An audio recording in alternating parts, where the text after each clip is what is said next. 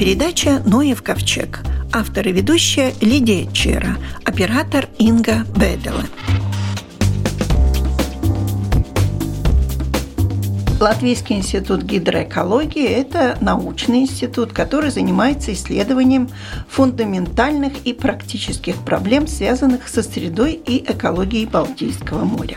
В основном работа ведется в латвийской части Балтийского моря и Рижского залива, где проводится мониторинг морской среды. То есть не внутренние водоемы, а внешние. И с апреля этого года директором института стал Юрис Айгарс. Ваши сотрудники очень часто выступали в нашей программе и были экспертами.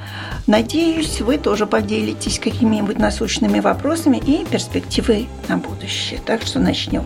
Какие большие проекты сейчас проходят и с кем сотрудничаете? Самые большие у нас сейчас, сейчас два. Один уходящий, второй приходящий. Один кончается. Это у нас договор с Министерством окружающей среды – нам нужно накопить знания, накопить данные, разработать индикаторы для морской директивы.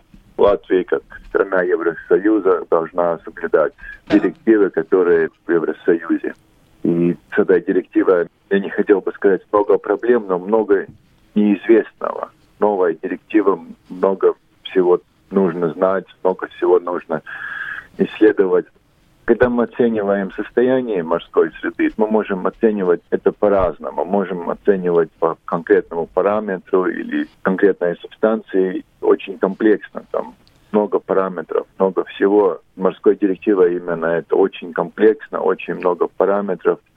По некоторым мы до сих пор не знаем, как, как за них взяться. Uh-huh. И, и не только мы, ну, сейчас очень много вкладывается денег, ну, не только в Балтийском море, но в других морях очень много исследований именно, чтобы создать эту базу знаний. Но это уходящий. А приходящий? Приходящий – это проект э, программы LIFE.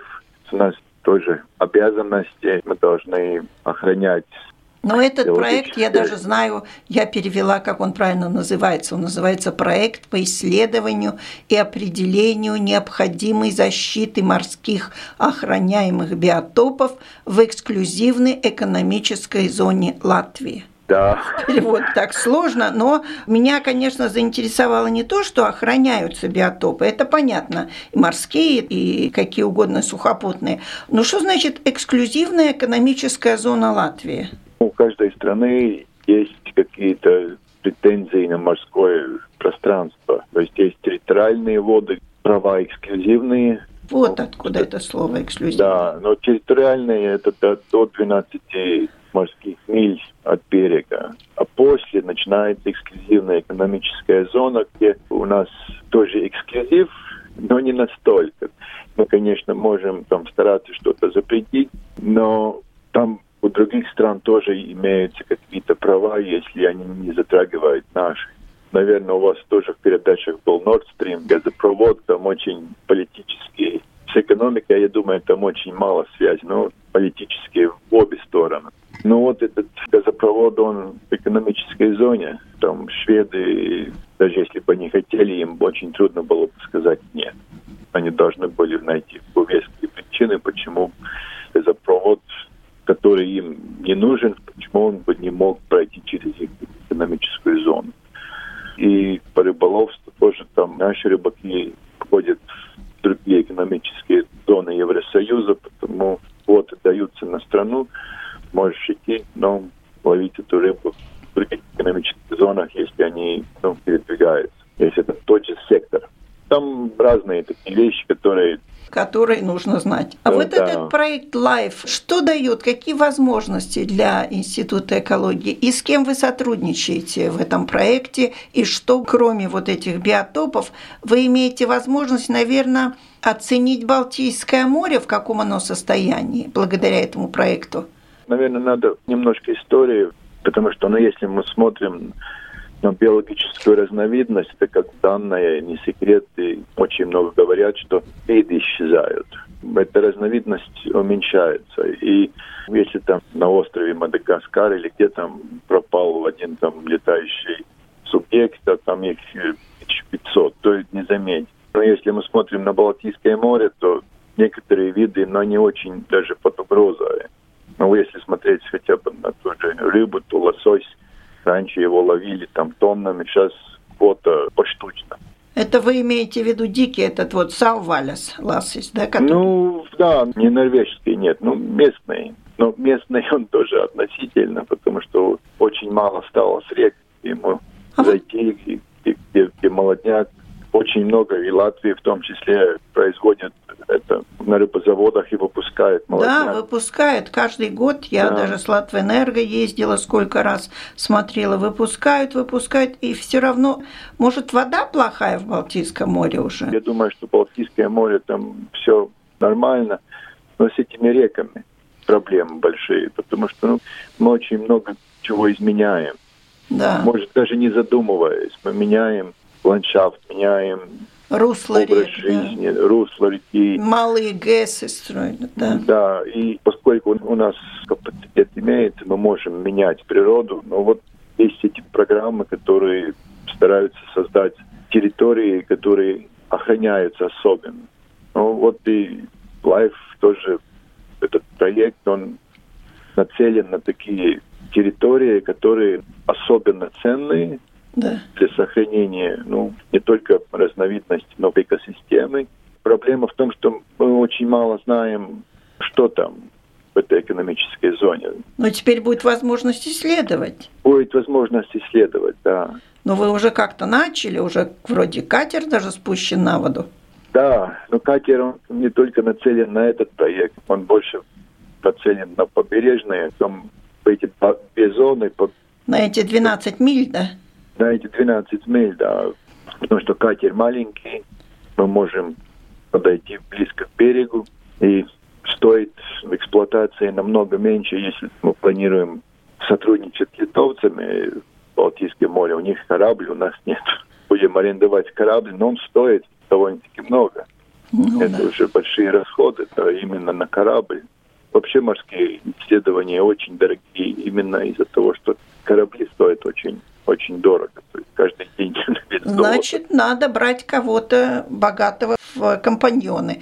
Этот проект Life, вы не одни его реализуете? Нет, мы не одни. Мы три организации. Мы агентура по охранению окружающей среды да. и институт БИОР. Я даже не берусь перевести полное название. Его все знают как БИОР. Да. И тоже планируем, что мы будем сотрудничать с литовцами, но они как не партнеры, а поденщики. То есть у нас есть такие работы, которые они могут делать. Например, у них есть корабль, нам нужен корабль. Да. Мы будем арендовать у них корабль. Через конкурс, конечно. Ну, Если кто-то другой выиграет, но ничего. А что касается вашей вот институтской лабораторной части, я читала, что вы иногда отдаете на какие-то проведения исследований кому-то, чтобы провели исследования. Значит, ваша лабораторная часть недостаточно? Если так посмотреть, то думаю, почти ни один институт, если не считать, конечно, западные монстры, есть там институты, которые там 3000 сотрудников. Невозможно но все секторы одинаково качественно обеспечить. И тоже не нужно. В прошлом мы старались развивать некоторые направления и потом поняли, что это не стоит денег. Да. Да. Но, например, вот есть органические токсиканты. Анализ очень дорогой. Но, с другой стороны, содержать аппаратуру, содержать угу. сотрудников еще дороже. Там подсчет очень такой простой. Сколько у нас образцов в год – сколько это будет стоить, если мы пошлем на лаборатории, которые специализируются на этот анализ, сколько нам будет стоить, если мы купим аппаратуру, будем содержать аппаратуру, будем платить человеку, ну, который ну, понятно, аппаратурой да. работает. И там оказывается, что разница может быть даже в 10 раз. В Латвии есть Пьор, который хорошо специализируется на этих токсикантов, и есть тоже за границей есть, по крайней мере, парочка таких. Лабораторий, где можно послать? Сильных лабораторий, да. да. Можно послать, они быстро сделают анализ, пришлют результат. Вот вы уже катер спустили. Наверное же все-таки взяли какие-то пробы на анализ. Есть уже какие-то первичные результаты? Вот, например, о глубине Балтийского моря, о содержании кислорода в воде. Есть. Это последние, не, не те там а, годичные. Нет, нет, ну вот, вот поэтому проект Life там еще сезон не начался. Мы собираемся. Те, которые были последние, как выглядят? Ну, выглядят по-разному. В Но разных залив... частях, да? Есть э, у нас есть две части, которые очень очень различаются. Есть залив и, и есть Балтийское море. По Балтийскому морю там довольно-таки тоже непросто, но там кислород очень большую роль играет. Но да. там часть проблемы, конечно, то, что мы используем слишком много азота и фосфора, то есть очень много. Сельского хозяйства много. Сель... Ну, я бы не сказал, что много сельского хозяйства, потому что есть страны, у которых сельское хозяйство намного интенсивнее, но как бы очень не хочется предпринять какие-то меры. Ну, они, может, стоят денег, но не настолько, чтобы немножко оградить море. Но есть варианты, как можно уменьшить этот азот и фосфор, чтобы он не, не, не ну, то есть использовать в сельском хозяйстве так, чтобы он не попадал в реки. Ну вот планы есть, но пока не только на бумаге. Конечно, там есть давление с одной стороны, есть не хочу с другой стороны. Ну, посмотрим, как это будет развиваться дальше. Но вторая часть Балтийского моря, то, что меняется климат.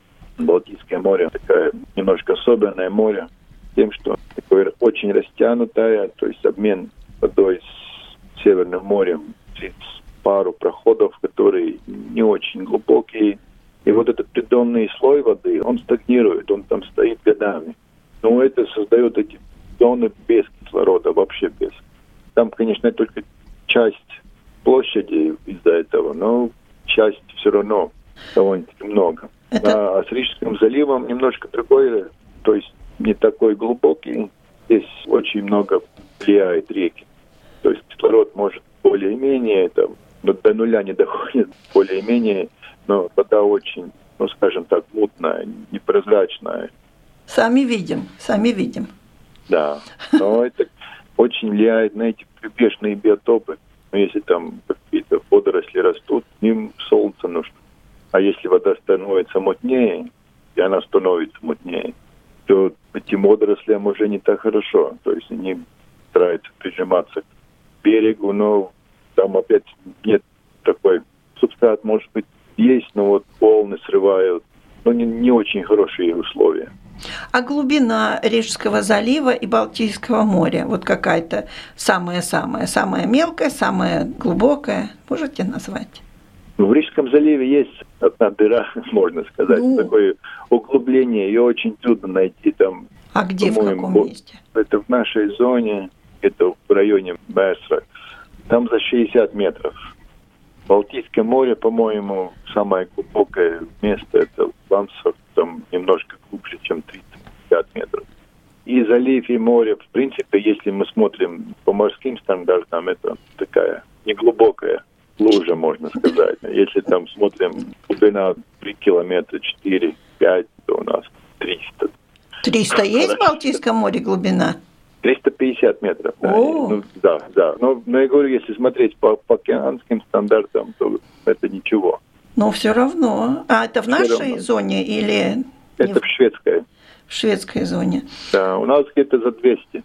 Недавно видела сюжет, по-моему, об Испании, где рыбаки специально вылавливали мусор, сортировали, доставали эти микропластик, эти вот пакетики, все это, а потом производили одежду из этого. Просто сказка, когда вот смотришь. А кажется, почему у нас нельзя так сделать? Микропластика не хватает, по-моему, хватает. Не, у нас делают. Тоже делают? Но, Именно но, правда, из морской? Не, нет, не из морской. Я не знаю, как они это делают. Да, это очень интересно, если они действительно это делают. Потому что как? Ну вот этот мусор там вылавливается, он же из разных полимеров когда производят, там все-таки смотрят, какой полимер, что можно делать, что нельзя. То есть у нас есть варианты, где перерабатывают, но они используют, как бы у нас тоже вот сортируют, там такой долгий разговор, и там прения были. надо ли депозитную систему или не надо. Но мы же там сортируем. Но то, что я видел там, это то, что вот если пластмасса, которую ну, мы просто выбрасываем, ее потом не отмыть. Им, им надо, чтобы пластмасса была чистая. Выпил минералку, там сдал бутылку, они переработают. Да более а там... того, даже пробка не годится. Если бутылку в одну кучу надо, то пробку в другую, там другие полимеры. Ну да. А так, если вот там вылавливать, перерабатывать, я не знаю, но может они действительно так делают, а может это просто такой хороший пиар получается. Да, вот да. мы так делаем. А делают ли они? Не знаю. Да, надо предприимчивых людей больше. Липойская сторона все так же дарит свои берега морю? Все так да. же идет обвал, и все это остановить это невозможно? Все, все продолжается, да.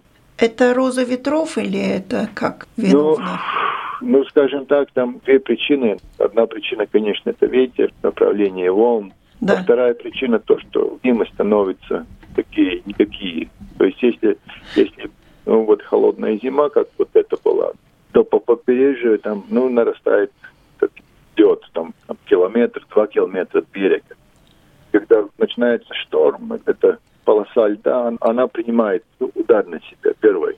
А если у нас там плюс пять, начинается шторм, вся эта вода просто на побережье выходит. То есть и ни о чем удариться, негде остановиться.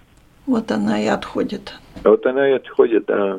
Там, конечно, есть опять-таки дискуссия, что делать, как укреплять, но пока ничего mm-hmm. толком.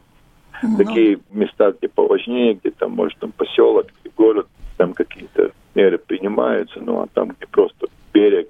Да, понятно. Неутешительно, но факт. Год-два назад проходил анализ химического состава морской рыбы.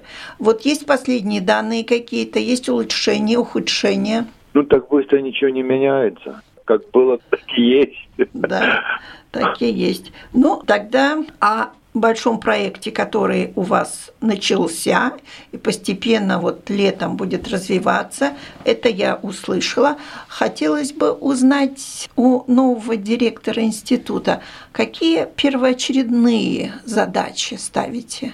У нас какое-то время назад немножко поменялся подход, то есть Латвия стала независимой опять. Первоочередная задача была выжить.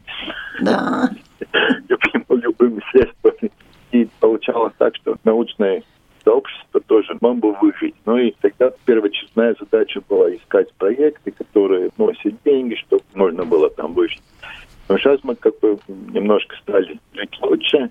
Теперь уже начинают смотреть на качество научных работ. И это то, что и есть первоочередная задача. То есть у нас довольно хороший уровень, но может быть и лучше. Надо просто немножко меняться самому, менять, ну, оставлять, может, неправильное слово, но уговаривать других тоже. То есть больше внимания обратить именно на качество, чтобы было больше научных публикаций, чтобы, чтобы больше то, что делали, мы публиковали. Но это как бы дает возможность и другим получать информацию о том, что мы делаем, какие результаты, но и нам тоже дает возможность работать немножко на более качественном уровне. Но это первоочередная задача. Ну, система, я бы сказал так, что система очень хорошая. Каждые шесть лет есть комиссия, которая составляется от независимых зарубежных экспертов. Они да. оценивают все, все научные учреждения, университеты приезжают. Там в этот раз не приехали, ковид – все было отдаленно, но в принципе приезжают, смотрят, оценивают, ну и дают очень полезные советы, как лучше развиваться. Но это понятно, мы больше не страна, которая только-только вступила в Евросоюз, которая надо перестраиваться. Мы полноправный член, то есть на нас смотрят как на любого другого. Но мы должны соответствовать вот, тому уровню. Слово хорошее, соответствовать. Да, мы приходим, финны приходят. Разговор на равных, там поблажек уже не дают. Конечно, хорошо на равных, только Финляндия занимает первое место как экологически чистая страна. Мы все-таки нет. Нам ну, у них учиться надо. Ну, учиться надо, но поблажек нам не дают все равно. Ну, в общем, все задачи те же. Инвазивные виды, Балтийское море, защита среды, мониторинг морской среды, гидрохимия, анализ данных. В общем, ну, в принципе, да, да. Все время вы в этом очень надеюсь получить от вас позитивные результаты от исследований Балтийского моря. Надеюсь с вами встретиться где-то в разгар лета. Надеюсь, ну, что да. будут хорошие, уже какие-то результаты будут под конец лета должно быть, да. Планы большие. Посмотрим. Да. Спасибо. У нашего микрофона был директор Латвийского института гидроэкологии Юрис Айгарс.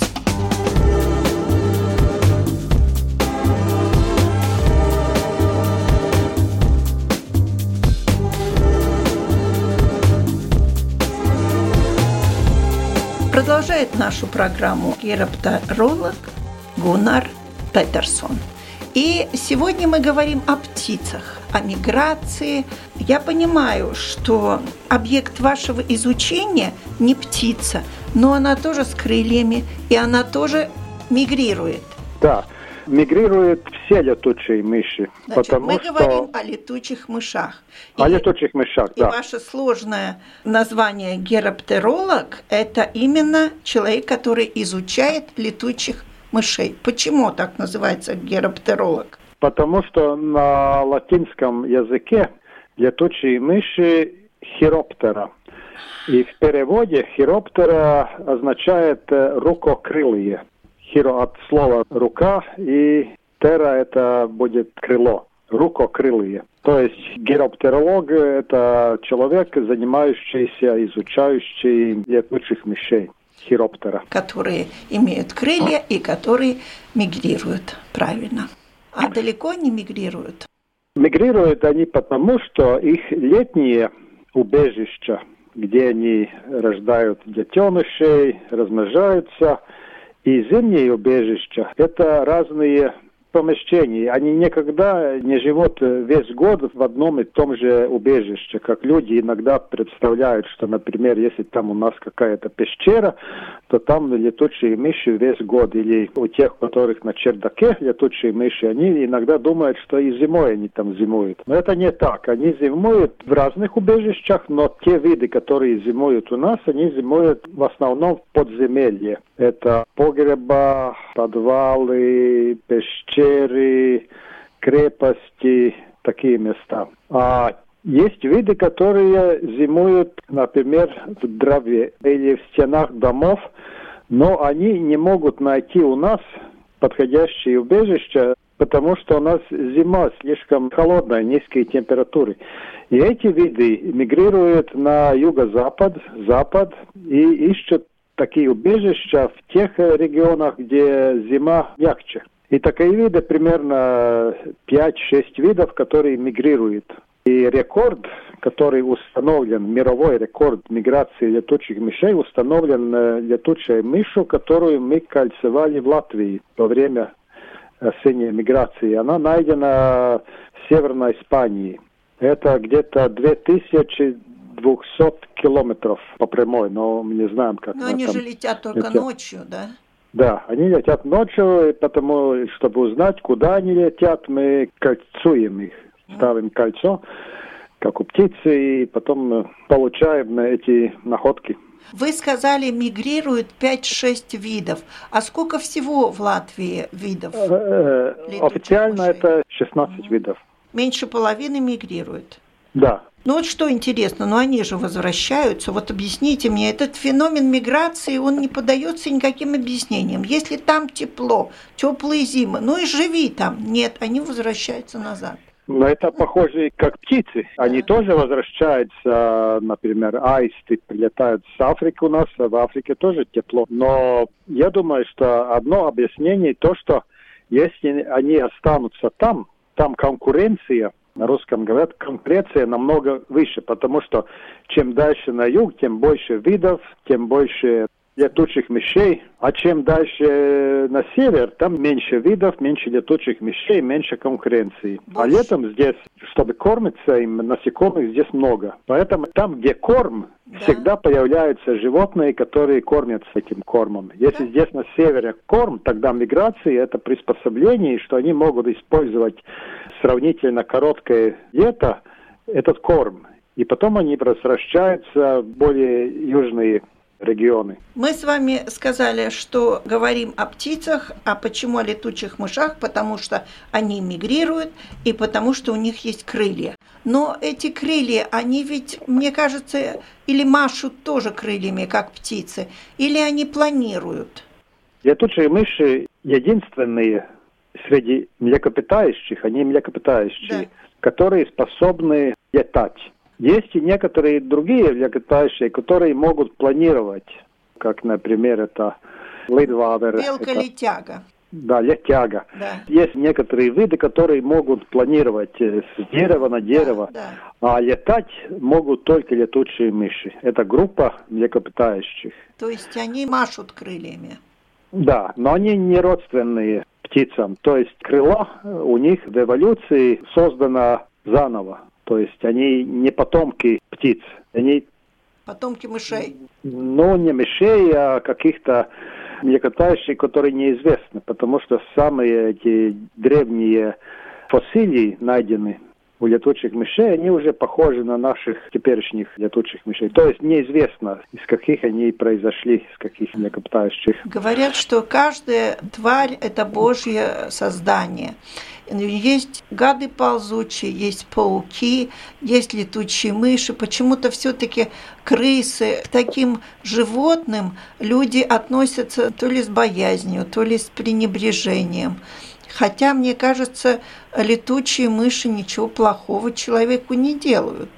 Нет, не делают. И одно объяснение есть, например, среди птиц такая группа, которые тоже связаны какими-то птицами. Это совы. Да, да, совы да. ночные. Потому что они ночные, их мы не видим, иногда слышим. Летучих мышей мы ухом не слышим, только видим, как они там летают, но немного людей, которые их когда-то видели. И то, что мы не знаем, это всегда связано с какими мифами или... Легендами это обрастает, Так, так. это все такими легендами. Мгм. Да, да. Кровососов-то у нас нет. Нет, они только в Южной Америке. У нас они безобидные, они питаются насекомыми. Да, да. И когда они просыпаются, они же сейчас в спячке или уже проснулись? Они проснулись в основном. э, Иногда мы находим в пещерах еще в апреле, в начале апреля летучих мышей, но большинство уже проснулись. Но если они проснулись, но они могут продолжать спать в других убежищах, например. То есть у них способность, которая у нас нет, они могут понизить температуру тела и долго-долго спать. И если ночью еще недостаточно тепло, чтобы летать насекомым, они просто не летают. Где-то сидят и ждут, пока погода будет получше. Они могут в таком неактивном состоянии быть, может быть, неделю или 10 дней, если это надо. А если станет теплее, они вылетают. Это похоже на зимнюю спячку, но, но она не так... э, Не так глубокая, да? да, да. Но они могут понизить температуру, чтобы экономить энергию. А когда у них рождаются малыши? Там тоже интересно. То есть самки становятся беременными в тот момент, когда они просыпаются с зимней спячки. То есть оплодотворение яйцеклетки происходит э, в то время, когда они просыпаются. А если они раньше просыпаются, весной где-то в марте, они станут беременными. И потом эта продолжительность беременности зависит также с температуры окружающей среды. Если теплее, развиваются детеныши быстрее, а если холодно, тогда они рождаются попозже. В среднем они рождаются где-то с конца мая до начала июля. А если летучая мышка без этих крылышек весит 3-5 килограммов, а детеныш какой рождается? 3-5 граммов. Нет, э, 3-5 граммов таких вообще нет у нас. Самые легкие это самки могут быть где-то 5-6 грамм, например, такой нетопер-карлик, да, самый да, да. маленький вид у него. А есть виды, у которых, ну, средняя летучая мышь где-то 10 грамм самка. А которая... а малыш рождается? Но все равно малыш рождается очень-очень маленьким, я думаю, да. Но он кормится молоком? Кормится молоком. Такая вот маленькая-маленькая мышка, а уже кормящая мать. Сколько интересного есть вопросов можно задавать про летучих мышей, но оставим это на другой раз. Я выяснила о еще одной создании, которое мигрирует и которое имеет крылья. Ну, еще могу добавить, что там есть разница насчет миграции, потому что птицы мигрируют на регионы, где они зимой активны, да. кормятся. Им очень важно, чтобы там были подходящие эти биотопы, чтобы кормиться. А летучие мыши улетают, мигрируют, чтобы зимовать. То есть они зимуют так же, как наши виды. Это разница. Птицы не зимуют, они активны, они зависят от э, корма, там, где они проводят зиму. А летучим мышей основное это климат, чтобы теплая зима, чтобы они могут зимовать. У нашего микрофона был героптеролог Гунар Петерсон. На этом наша программа заканчивается. Всего вам доброго.